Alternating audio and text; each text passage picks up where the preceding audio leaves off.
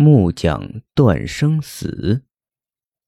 我们村儿有一个会造棺材的老木匠，姓朱，但大伙儿不称呼他的姓，直接尊称他为老木匠。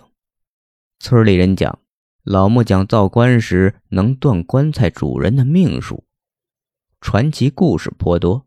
现在摘录两个以示读者。有一年，我们村里有个王年雄的人，在山上砍柴。不小心跌入深涧，摔成重伤，被人发现送到镇卫生院时，已经奄奄一息。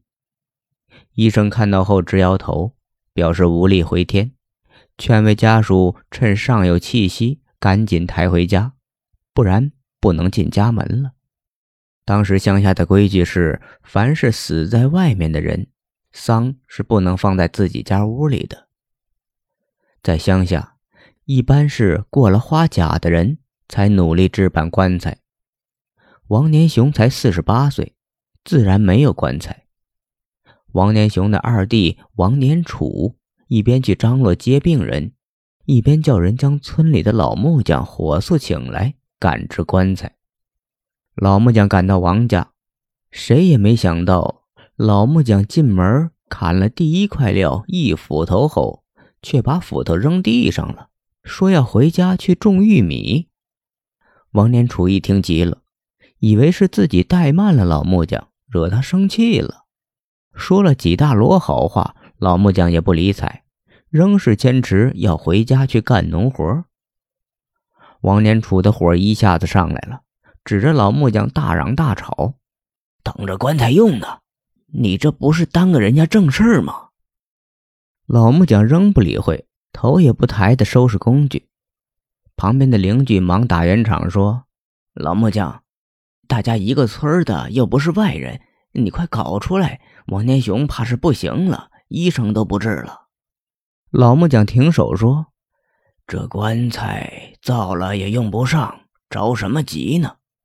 王年楚本是一个火爆脾气，一听火冒三丈，气呼呼的说：“你是个神仙呢！”老木匠不紧不慢地说：“我不是神仙，这样，要是你兄弟没用上这棺材，你买两瓶茅台酒给我。要是我耽误了你的事儿，工钱一分不收。”王年楚说：“除非你是神仙，别说两瓶，干脆搞五瓶给你。”王年雄被劫回家，亲戚朋友都来了。毕竟年轻力壮，儿女又都还小，遭此厄运，着实令人感到凄惨。一时间，家里的人哭成一团。老木匠在一旁也不说什么，不紧不慢地干着手上的活。等到了下午，王年雄的后事安排的差不多了。谁也没想到，躺在床上的王年雄忽然动了一下，随后竟然微微开口。叫他老婆熬点稀饭给他喝。